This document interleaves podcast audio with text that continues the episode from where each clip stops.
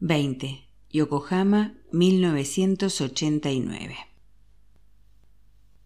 El Café Empire era un restaurante de curry tradicional cerca del barrio chino, un lugar al que Solomon solía ir con su padre los sábados por la tarde cuando era niño. Mosasu todavía comía allí los miércoles con Goro y Totoyama. Empire servía cinco tipos distintos de curry, solo un tipo de cerveza de barril y tanto té y encurtido como quisieras. El cocinero, que siempre estaba de mal humor, era hábil con las especias y sus curris no tenían rival en la ciudad. Aquella tarde, mucho después de la hora del almuerzo, el local estaba casi vacío, a excepción de los tres amigos sentados en la mesa de la esquina cerca de la cocina. Goro estaba contando una de sus historias divertidas mientras hacía muecas alocadas y ademanes dramáticos. Mosasu y Totoyama comían el curry caliente y bebían cerveza. Mientras, asentían y sonreían a Goro, animándolo a continuar. Cuando Solomon abrió la puerta, los cascabeles baratos del quicio tintinearon. Sin apenas molestarse a mirar, mientras limpiaba las mesas, la diminuta camarera gritó Irayai. Mosasu se sorprendió al ver a su hijo. Solomon se inclinó ante los hombres. ¿Escaqueándote del trabajo? le preguntó Mosasu. Los rabillos de sus ojos se arrugaron al sonreír. Eso está bien, eso está bien. Escaquéate todo lo que puedas, replicó Goro. Estaba encantado de ver al chico. He oído que también vas a la oficina los fines de semana. Eso no está bien. Un chico guapo como tú debería estar persiguiendo faldas. Si yo tuviera tu altura y tus estudios, no se me resistiría ni una sola mujer de Japón. Estaría rompiendo corazones a un ritmo que escandalizaría a un buen chico como tú. Goro se frotó las manos. Totoyama no dijo nada. Estaba mirando la mitad inferior del rostro de Solomon que parecía paralizado.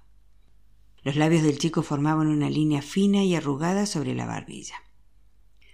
Totoyama estaba colorado puesto que solo necesitaba media cerveza pequeña para que el color subiera a sus orejas, nariz y mejilla. Solomon, siéntate, dijo Totoyama. ¿Estás bien? El policía quitó su maletín de la silla vacía y lo dejó en el suelo del linóleo. Yo intentó decir Solomon, pero se detuvo. ¿Tienes hambre? le preguntó Mosasu. ¿Quién te ha dicho que estaríamos aquí cotorreando como viejas? ¿Etsuko? El muchacho negó con la cabeza. Mosasu le tocó el antebrazo. Él le había comprado el traje azul oscuro que llevaba en Brooks Brothers cuando fue a visitarlo a Nueva York. Había sido agradable poder comprarle a su hijo tantos trajes y accesorios en una tienda americana tan bonita. Para aquello servía el dinero, ¿no es cierto? Para comprar a tu chico todo lo que necesite. Come un poco de curry, le dijo Mosasu. Solomon negó con la cabeza. Goro frunció el ceño y llamó a la camarera. Kyoko, trae un poco de té para el chico, por favor. Solomon levantó los ojos para mirar al antiguo jefe de su padre. No sé cómo empezar, Goro. Claro que sí, habla. Mi jefe, Kazu, dice que la señora, ya sabes, la vendedora, ha muerto. ¿Es eso verdad? Así es. Fui al funeral, dijo Goro. Era muy vieja. Murió de un ataque al corazón. Tenía dos sobrinas que han heredado todo el dinero, unas chicas agradables. Una está casada y la otra divorciada. Tienen una piel preciosa y unas frentes bonitas y amplias. Caras coreanas de verdad. Me recordaron a mi madre y a mi tía. La camarera le llevó el té y Solomon sostuvo la taza marrón entre sus manos. Eran las mismas tazas que habían usado en Empire desde que podía recordar. Totoyama dio unas palmaditas suaves al hombro del chico como para despabilarlo. ¿Quién dices que ha muerto? La señora, la anciana coreana que le vendió la propiedad a Goro. El cliente de mi jefe quería su parcela y la señora no quería vender a un japonés, así que Goro la compró y se la revendió. Pero ahora la señora ha muerto y el cliente ha paralizado el trato se ha excusado con algo de una salida a bolsa limpia y las posibles investigaciones. Totoyama miró a Mosasu que parecía igualmente desconcertado. ¿La mujer ha muerto? Mosasu miró a Goro que asintió con tranquilidad. Tenía 93 años y murió un par de días después de venderme la propiedad. ¿Qué tiene eso que ver con nada? Goro se encogió de hombros. Guiñó el ojo a la camarera y golpeó el borde de su jarra para que le llevara otra cerveza. Después señaló las jarras vacías de Mosasu y Totoyama y los hombres negaron con la cabeza. Totoyama cubrió la parte superior de su jarra con la mano. ¿Cuánto pagaste por la parcela? Un precio muy bueno, pero no una locura. Después se la vendí a ese cliente por el precio exacto que pagué por ella. Envié al jefe de Solomon las copias del contrato. No gané un solo yen. Este era el primer proyecto de Solomon y Mosasu y Totoyama asintieron. Era impensable que Goro hubiera buscado beneficiarse del trabajo de Solomon. El cliente la compró por menos de lo que habría pagado por haberla comprado a su nombre, dijo Solomon lentamente, como si Caso estuviera en la habitación. El cliente se llevó una propiedad que nunca habría conseguido de otro modo porque es japonés y ella se había negado en varias ocasiones a vendérsela. La consiguió barata, gruñó Goro incrédulo. Entonces, ¿el cliente dice ahora que no va a construir el club de campo? Tonterías. Kazu dice que el proyecto se ha suspendido porque no quieren que las malas noticias contaminen la salida a bolsa. ¿Qué malas noticias? La anciana murió en paz, aunque le llevará tiempo quitar el asqueroso olor a coreano, dijo Goro. Estoy harto de esto. Totoyama frunció el ceño. Si se estuviera cuestionando su muerte, yo lo sabría. No se ha abierto ninguna investigación. Escucha, el trato se cerró. Si ese capullo quiere jugártela y quedarse con tu parte, vale. No esperaba que te diera una comisión justa, pero recuerda esto. Ese cabrón no volverá a aprovecharse de ti. Vigilaré a ese hijo de puta hasta el día en que me muera. Goro inhaló, después sonrió tranquilamente el muchacho. Bueno, Solomon, deberías comer un poco de curry y hablarme de esa chica americana Phoebe. Siempre he querido ir a Estados Unidos a conocer a las mujeres de allí. Son guapas, muy guapas. Chasqueó la lengua. Quiero una novia rubia con el culo grande. Los hombres sonrieron, pero no rieron como habían hecho antes. Solomon parecía inconsolable. La camarera llevó a Goro una cerveza y regresó a la cocina. Él la observó mientras se alejaba. Demasiado delgada, dijo, echándose hacia atrás el tupé teñido de negro. Me han despedido, dijo Solomon. ¿Nani? preguntaron los tres hombres a la vez. ¿Por qué? Kazu dice que el cliente ha paralizado el proyecto. Ya no me necesitan. Dicen que si hay una investigación porque la... Solomon se detuvo antes de decir la palabra y acusa porque de repente ya no estaba seguro. Su padre no se habría asociado con criminales. ¿Debería hablar delante de Totoyama? Era japonés y tenía un alto rango en la policía de Yokohama. Él no sería amigo de delincuentes. Solo esa sugerencia habría herido profundamente a los tres hombres. Goro estudió el rostro de Solomon y asintió casi imperceptiblemente porque comprendió el silencio del chico. ¿La incineraron? preguntó Totoyama. Probablemente, pero algunos coreanos los entierran en Corea, dijo Mosasu. Soné, dijo Totoyama. Solomon, la señora murió por causas naturales. La sobrina dijo que fue del corazón. Tenía 93 años. Yo no tuve nada que ver con su muerte. Escucha. Tu jefe en realidad no cree que yo matara a la anciana. Si fuera así, estaría demasiado asustado para despedirte. ¿Qué evitaría que lo asesinaran a él? Estos son chifladuras propios de una serie de televisión. Se aprovechó de tus contactos y después te despidió inventándose una excusa. El cliente solo quería que la mierda coreana desapareciera. Conseguirás un trabajo mejor en la finanza, estoy seguro, dijo Mosasu. Sin embargo, Goro estaba visiblemente enfadado. No deberías volver a trabajar en un sucio banco. Y eh. Solomon tiene una licenciatura en económicas. Estudió en Estados Unidos para trabajar en un banco americano.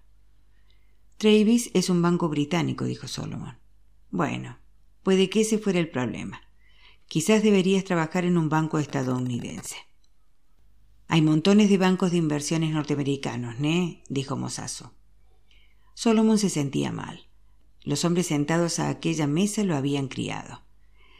Sabía lo contrariados que estaban. No se preocupen por mí, conseguiré otro trabajo. Además, tengo ahorrado. Será mejor que me vaya. Solomon se levantó. Papá, he dejado una caja en tu despacho. ¿Podrías enviármela a Tokio? No es nada importante. Mosasu asintió. Oye, ¿por qué no te llevo a casa? Podríamos conducir hasta Tokio. No, no pasa nada, tomaré el tren. Es más rápido. Phoebe debe estar preguntándose dónde estoy.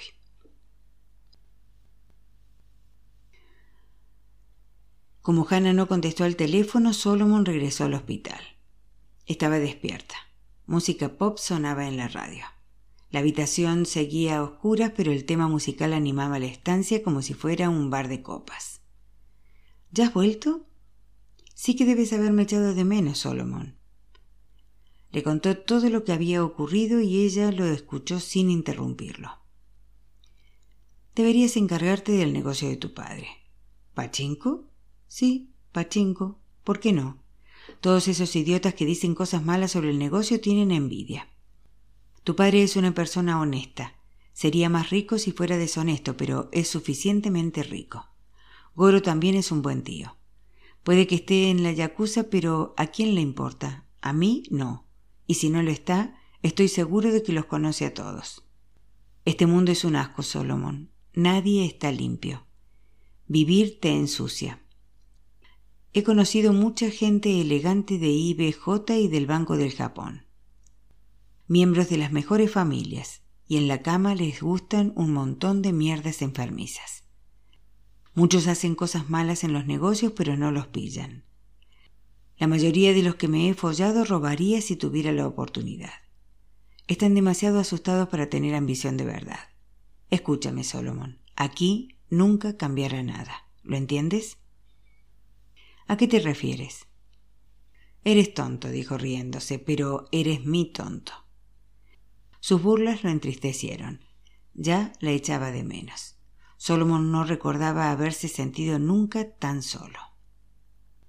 Japón nunca cambiará, nunca integrará a los gaijin y cariño, aquí tú siempre serás un gaijin. Nunca serás japonés, ¿ne? Los Ainichi no pueden marcharse, ¿ne? Pero no solo tú. Japón nunca integrará a la gente como mi madre en la sociedad. Nunca aceptará a la gente como yo. Y somos japoneses. Estoy enferma. Me lo pegó un japonés dueño de una antigua empresa exportadora. Ahora está muerto. Pero a, nadie le importa. Ni siquiera a los médicos que solo quieren que me muera ya. Así que escucha, Solomon. Deberías quedarte aquí y no volver a Estados Unidos y deberías ocuparte del negocio de tu padre. Hazte tan rico que puedas hacer todo lo que quieras.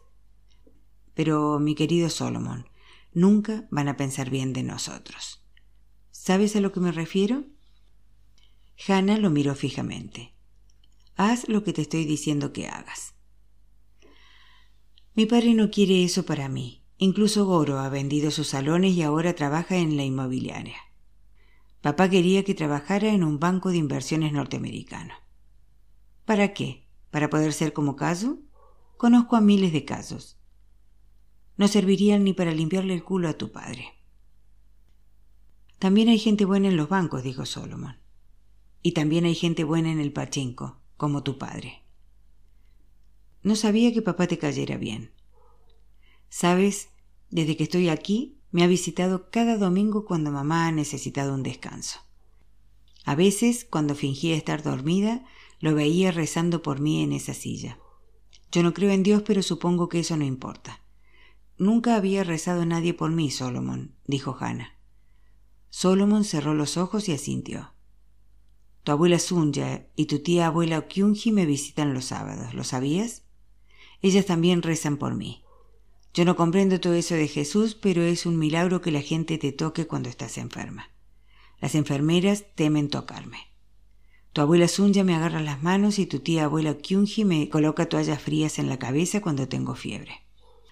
Son amables conmigo aunque soy una mala persona. Tú no eres mala, eso no es verdad. He hecho cosas terribles, dijo con amargura. Solomon, cuando era chica de alterne, vendí droga a una chica que terminó con sobredosis. Robé dinero a un montón de hombres.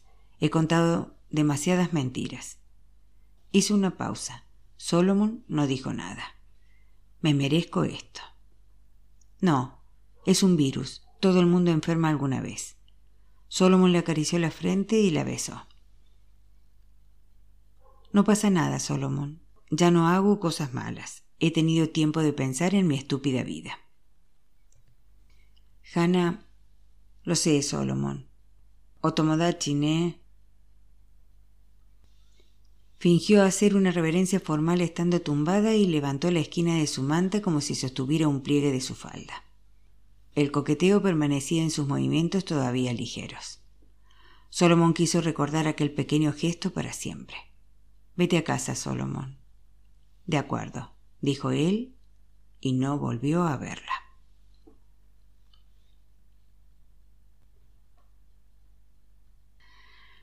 Veintiuno. Tokio, 1989. Nunca me cayó bien, dijo Phoebe. Demasiado lisonjero. Bueno, yo debo ser idiota porque a mí me caía bien, dijo Solomon. Además, ¿cómo diantres te llevaste esa impresión de Cayo en el poco tiempo que tuviste? Solo lo viste dos minutos cuando nos topamos con él en Mitsukoshi. Y nunca me mencionaste esto.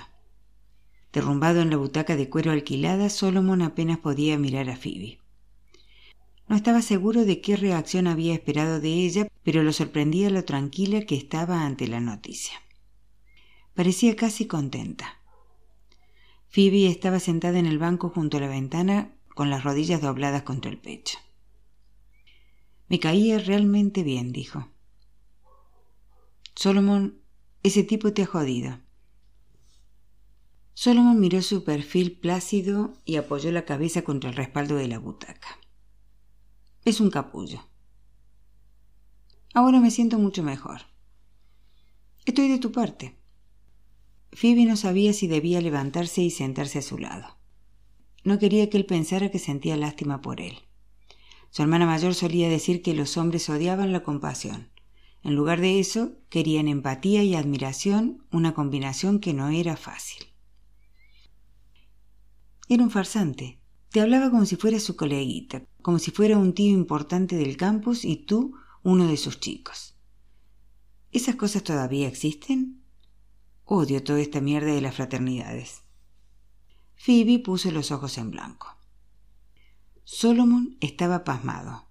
Phoebe había conseguido sintetizar toda su relación con Casu de aquel encuentro breve, casi inexistente, en la zona del restaurante del centro comercial Mitsukoshi.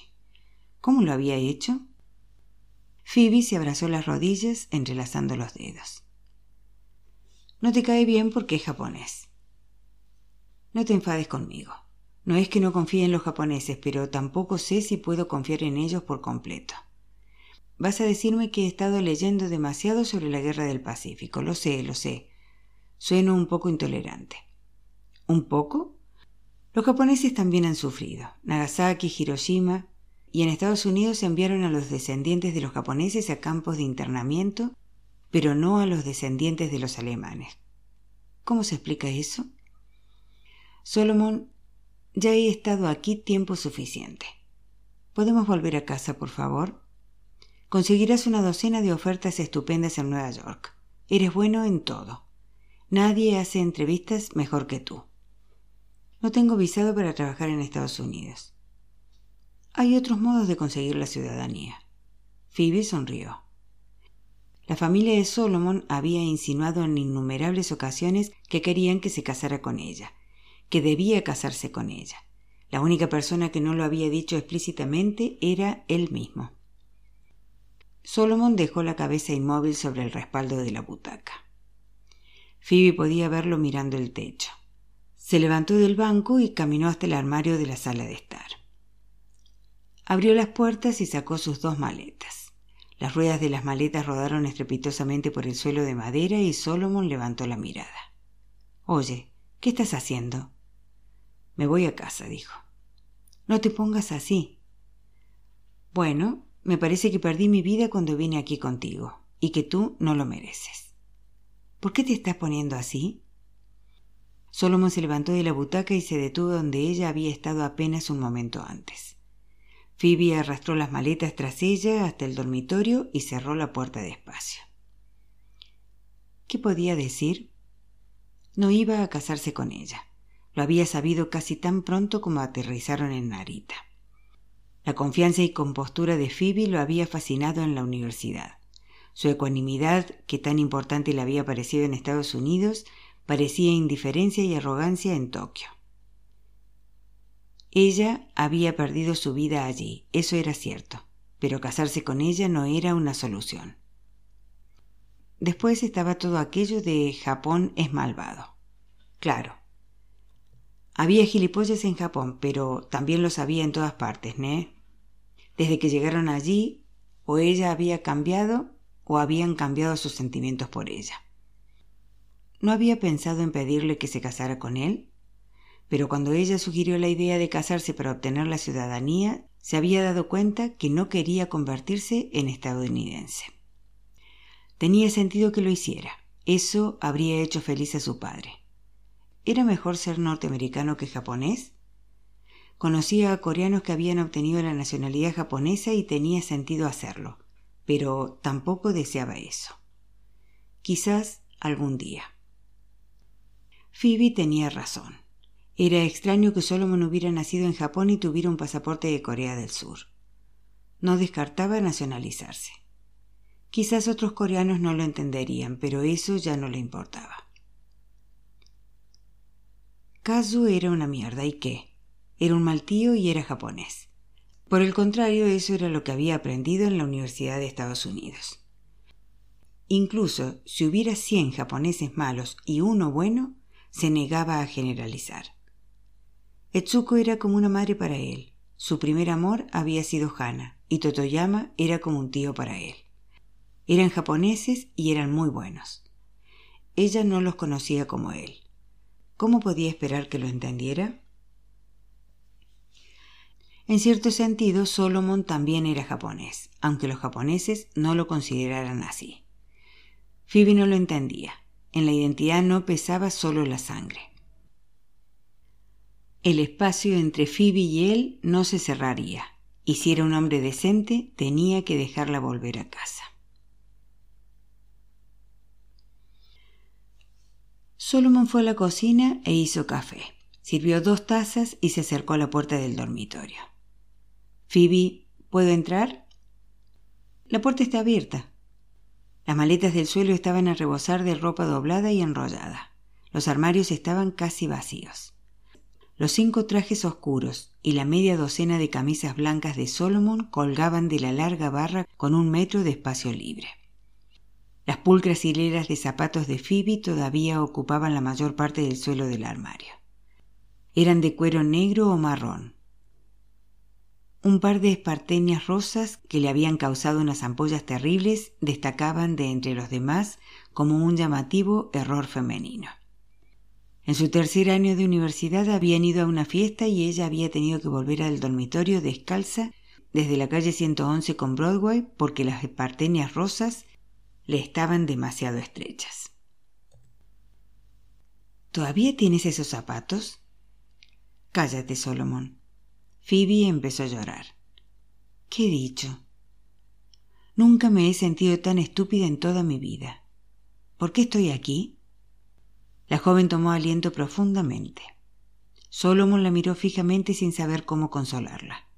Le tenía miedo. Puede que siempre le hubiera tenido miedo. A su alegría, a su furia, a su tristeza, a su entusiasmo. Sus sentimientos eran muchos y muy extremos. El dormitorio casi vacío con la solitaria cama alquilada y la lámpara de pie parecía resaltar su intensidad. En Nueva York, Phoebe había sido vivaz y maravillosa. Allí era casi inhóspita, incómoda. Lo siento, dijo Solomon. No, no lo sientes. Solomon se sentó en la alfombra con las piernas cruzadas y apoyó la larga espalda contra la estrecha pared. Las paredes recién pintadas seguían desnudas. No había colgado nada en ellas porque el casero les habría cobrado cada agujero de clavo. Lo siento, repitió. Phoebe recogió sus esparteñas y las lanzó al cubo de basura a rebosar. Creo que voy a trabajar para mi padre. ¿En el pachinko? Sí. Solomon asintió para sí mismo. Era extraño decir aquello en alta voz. ¿Te lo ha pedido? No, no creo que quiera que lo haga, contestó. Phoebe negó con la cabeza. Quizás pueda sucederle en el negocio. Estás bromeando, ¿verdad? No. Sin decir una palabra, Phoebe siguió haciendo las maletas. Estaba ignorándolo tosudamente, pero él siguió mirándola. Era más atractiva que guapa, más guapa que hermosa. Le gustaba su torso largo, su cuello delgado, su cabello corto y sus ojos inteligentes.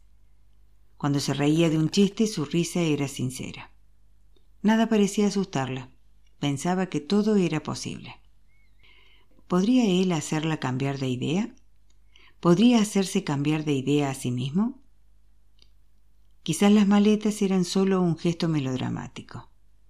¿Qué sabía él de mujeres? En realidad, solo había estado con dos chicas. Phoebe enrolló otro jersey y lo lanzó al creciente montón. Pachinko. Bueno, eso lo hace todo más fácil, dijo la joven al final. No puedo vivir aquí, Solomón. Aunque quisieras casarte conmigo, no podría vivir aquí. Aquí me falta el aire. La noche que llegamos, cuando no pudiste leer las instrucciones del frasco de aspirinas y comenzaste a llorar, debí saberlo entonces. Phoebe agarró otro jersey y lo miró fijamente como si no supiera qué hacer con él. Tienes que dejarme, dijo Solomon. Sí, tengo que hacerlo. Phoebe se marchó por la mañana. Fue muy propio de ella hacerlo sin el menor ruido. Solomon la llevó al aeropuerto en tren y aunque fueron educados, ella había cambiado de la noche a la mañana, literalmente. No parecía triste ni enfadada, era cordial. Por el contrario, parecía más fuerte que antes. Dejó que Solomon le diera un abrazo de despedida, pero acordaron no hablar en mucho tiempo. Será lo mejor, dijo ella, y Solomon se sintió incapaz de hacerla cambiar de decisión. El joven tomó el tren hacia Yokohama. El modesto despacho de su padre estaba cubierto de estantes de metal gris y montones de documentos descansaban sobre los aparadores contra las paredes. Debajo de las ventanas altas había tres cajas fuertes con documentos y las facturas del día. Mosasu estaba sentado detrás de la misma maltratada mesa de roble que había usado como escritorio durante treinta años. Noah había estudiado en aquella mesa para sus exámenes de Waseda y cuando se mudó a Tokio se la dejó a Mosasu. Papá. Solomon, exclamó Mosasu. ¿Va todo bien? Phoebe se ha marchado. Decírselo a su padre lo hizo real. Solomon se sentó en la silla desocupada. ¿Qué? ¿Por qué? ¿Porque perdiste el trabajo? No, no puedo casarme con ella. Y le dije que prefería vivir en Japón, trabajar en el pachinko. ¿Qué? ¿En el pachinko? No, no. Mosasu negó con la cabeza. Conseguirás otro trabajo en la banca. Para eso fuiste a Columbia, ¿eh? Mosasu se tocó la frente verdaderamente confuso por aquella noticia. Es una buena chica, Creí que se casarían, dijo. Rodeó a su mesa y entregó a su hijo un paquete de pañuelos. ¿Pachinko? ¿Junto? Sí, ¿por qué no? Solomon se sonó la nariz. No quieres hacer esto. No sabes lo que dice la gente. Nada de eso es verdad.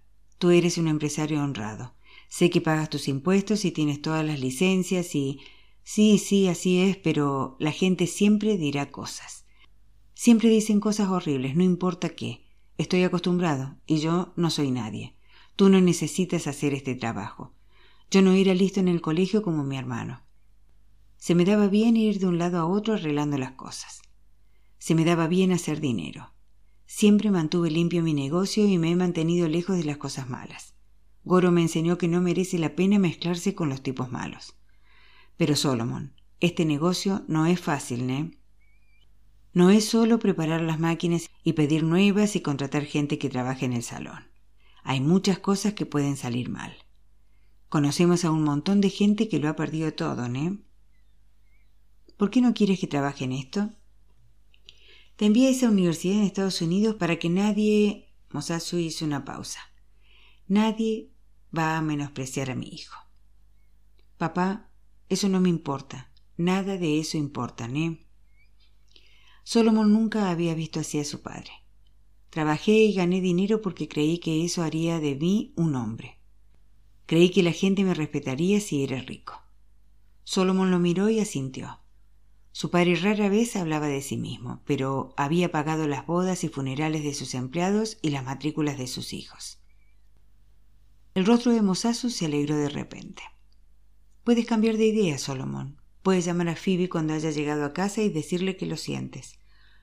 Tu madre era muy parecida a Phoebe, terca y lista. Quiero vivir aquí, dijo Solomon. Ella no. Mmm, Sone. Solomon tomó el libro de cuentas de la mesa de su padre. Explícame esto, papá. Mosasu hizo una pausa, después abrió el libro.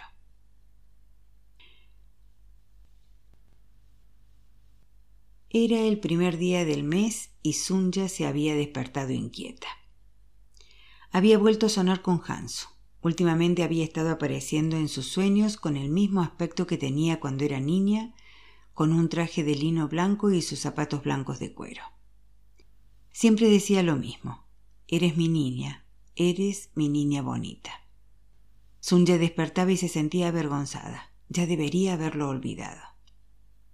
Después del desayuno iría al cementerio a limpiar la tumba de Isaac.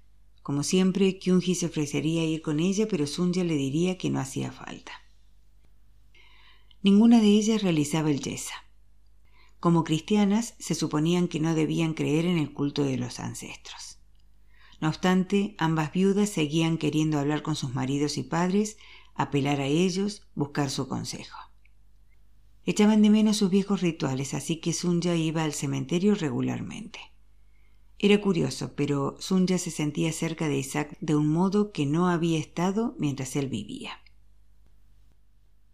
Entonces se había sentido impresionada por él y por su bondad. Muerto parecía más accesible. Cuando el tren de Yokohama llegó a la estación de Osaka, Sunya compró crisantemos de color crema en el puesto de la vieja coreana. La mujer llevaba años allí. Según le había explicado Isaac, cuando llegara el momento de estar con Dios, tu verdadero cuerpo estaría en el cielo. Así que no importaba qué ocurría con tus restos. No tenía sentido llevar a un cuerpo enterrado sus comidas favoritas, inciensos o flores. No había necesidad de postrarse porque todos éramos iguales ante los ojos de Dios, decía.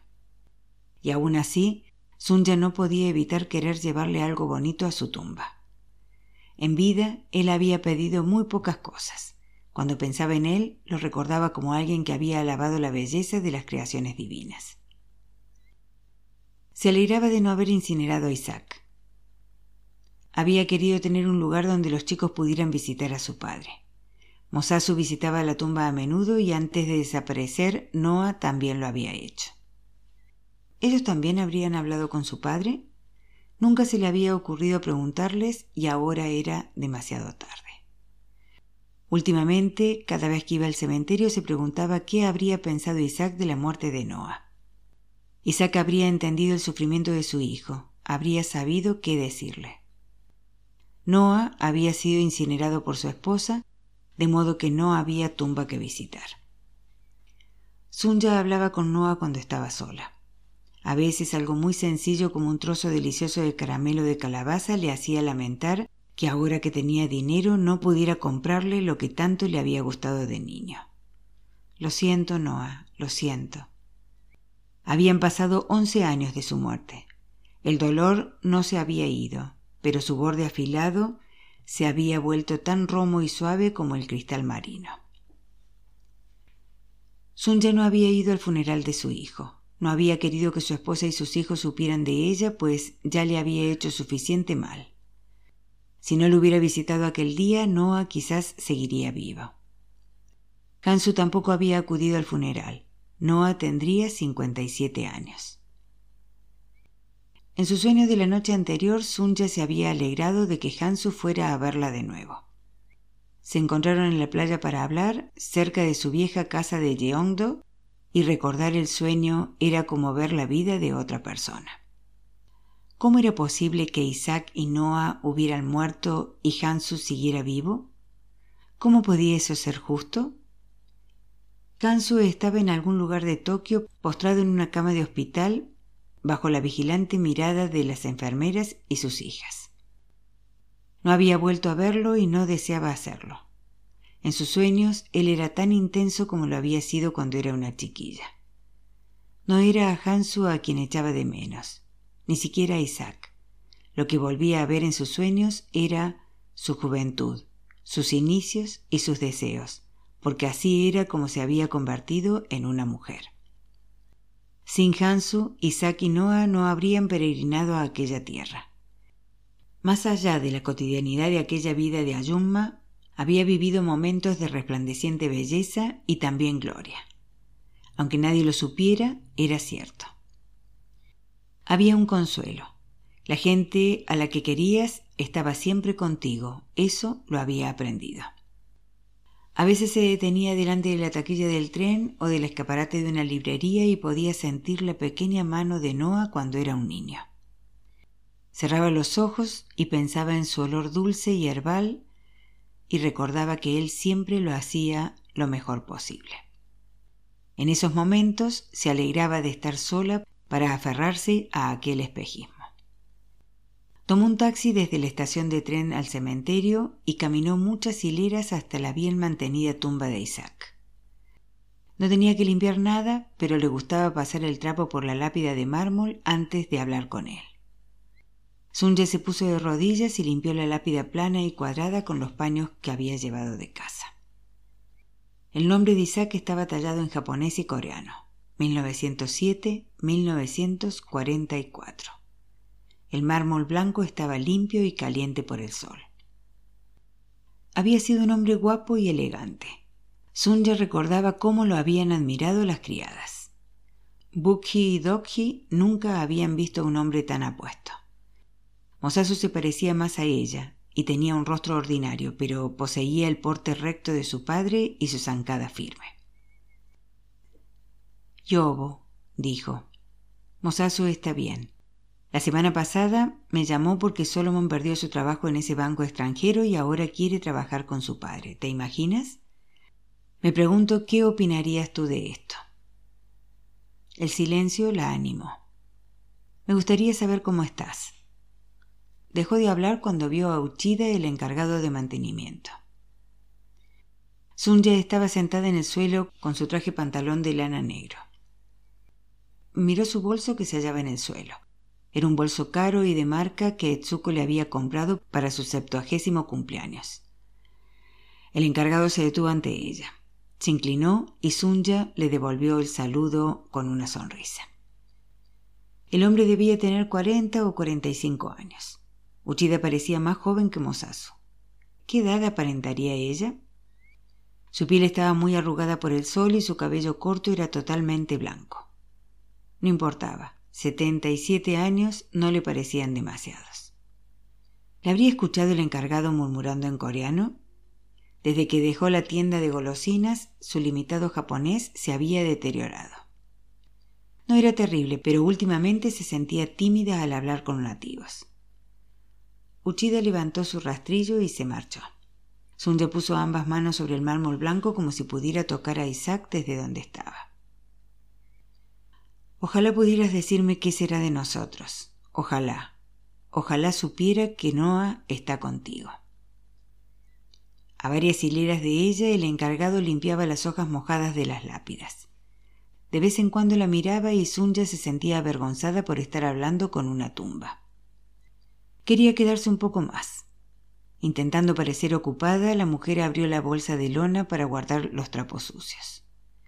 En el fondo de la bolsa encontró la llave de su casa en el llavero de acrílico con las fotos en miniatura de Noah y Mosasu. Sunya empezó a llorar sin poder contenerse. Señora Boku. ¿Hay? Sunya miró al encargado. ¿Puede ofrecerle algo de beber? Tengo un termo con té en el cobertizo. No es demasiado bueno, pero está caliente. No, no, gracias. Debe ver gente llorando continuamente, dijo en un maltrecho japonés. No, en realidad viene muy poca gente, pero su familia acude regularmente. Tiene dos hijos y un nieto, Solomon. El señor Mosasu viene cada uno o dos meses. No he visto al señor Noah desde hace once años, pero solía venir el último jueves de cada mes. Podía ajustarse un reloj con su visita. ¿Cómo está? Es un hombre muy amable. ¿Noah venía aquí? ¿Venía antes de 1978? Hi. ¿Desde 1963 a 1978? Eran los años que él había pasado en Nagano. Dijo las fechas de nuevo esperando que su japonés fuera correcto. Sunya señaló la fotografía de Noah en el llavero. ¿Venía aquí? El encargado asintió con convicción al ver la fotografía y miró el cielo como si intentara ver una especie de calendario en su mente. ¡Ay, ay! Vino en esos años y también antes. El señor Noah me aconsejó que fuera al colegio e incluso se ofreció a ayudarme si quería. ¿De verdad? Sí, pero le dije que tenía la cabeza hueca y que no serviría de nada mandarme al colegio. Además, me gusta estar aquí. Es un sitio tranquilo. Todos los que vienen son muy amables. Él me pidió que nunca mencionara sus visitas, pero no lo he visto en más de una década y me pregunto si se ha mudado a Inglaterra.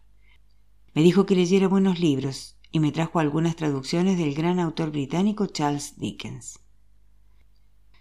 No a mi hijo ha muerto, dijo Sunja. El encargado abrió la boca ligeramente. Mi hijo, mi hijo, repitió Sunja en voz baja. Me entristece mucho oír eso, señora Boku. De verdad que sí, dijo el encargado con tristeza. Esperaba poder decirle que después de leer todos los libros que me trajo, compré algunos más. He leído toda la obra del señor Dickens, pero mi favorito es el primero que él me trajo, David Copperfield. Admiro a David. A Noah le encantaba leer, era lo que más le gustaba. ¿Usted ha leído el señor Dickens? No sé leerle, contestó Sunya. ¿Junto? Si es la madre de Noah, usted también debe ser muy lista. Quizás podría ir a las clases nocturnas para adultos. Es lo que Noah me aconsejó que hiciera. Sunja sonrió al encargado que parecía esperanzado en enviar a una anciana al colegio. Recordó a Noah intentando convencer a Mosasu de que continuara con sus estudios. El encargado miró su rastrillo. Hizo una reverencia y se excusó para regresar al trabajo. Cuando desapareció de su vista, Sunja hizo un agujero con las manos de unos 30 centímetros de profundidad y enterró allí la fotografía del llavero. Cubrió el agujero con tierra y hierba y después se limpió las manos lo mejor que pudo con su pañuelo, pero le quedó tierra debajo de las uñas. Aplanó la tierra y peinó la hierba con los dedos. Recogió sus bolsas. Estaría esperándola en casa.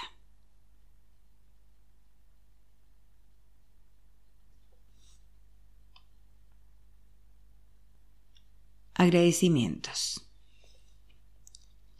La idea para la historia se me ocurrió en 1989. Estaba en mi tercer año de universidad y no sabía qué iba a hacer tras licenciarme. En lugar de meditar sobre mi futuro, buscaba distracciones.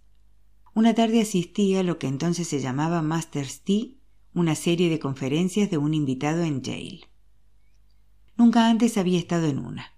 Un misionero estadounidense que vivía en Japón estaba dando una charla sobre los Ainichi, un término que se usaba a menudo para describir a los coreanos japoneses que habían emigrado en la época colonial o sus descendientes. Algunos coreanos de Japón no deseaban ser llamados Ainichis porque el término significa literalmente extranjero que reside en Japón, lo que no tiene sentido porque a menudo son la tercera, cuarta y quinta generación de coreanos en el país. Hay muchos coreanos étnicos que son ahora ciudadanos japoneses, aunque la opción de adquirir la ciudadanía no es fácil. También hay muchos que se han casado con japoneses o que tienen una herencia coreana parcial. Lamentablemente hay una larga y problemática historia de discriminación legal y social contra los coreanos y aquellos que tienen orígenes coreanos en Japón. Hay algunos que nunca revelan su herencia coreana, aunque su identidad étnica podría ser rastreada a través de sus documentos de identidad y los registros gubernamentales. El misionero habló de esta historia y relató la vivencia de un adolescente que había sido acosado e insultado en su anuario por sus orígenes coreanos. El chico se tiró de un edificio y murió. No olvidé esto. Me licencié en la universidad en 1990 en Historia. Fui a la Universidad de Derecho y estudié allí durante dos años. Después de dejarlo, en 1996, decidí escribir sobre los coreanos en Japón. Escribí muchos relatos y borradores que nunca fueron publicados. Estaba abatida. Entonces, en 2002, The Missouri Review publicó el relato Motherland sobre un chico coreano japonés al que toman las huellas y entregan su tarjeta de extranjero residente en su cumpleaños y más tarde ganó el premio Peden. Además, presenté un relato ficcionado de la historia que había oído en la universidad y recibí la beca de la New York Foundation for the Arts. Con ese dinero tomé clases y pagué una niñera para poder escribir. Este reconocimiento temprano fue crítico porque tardé mucho en publicar algo.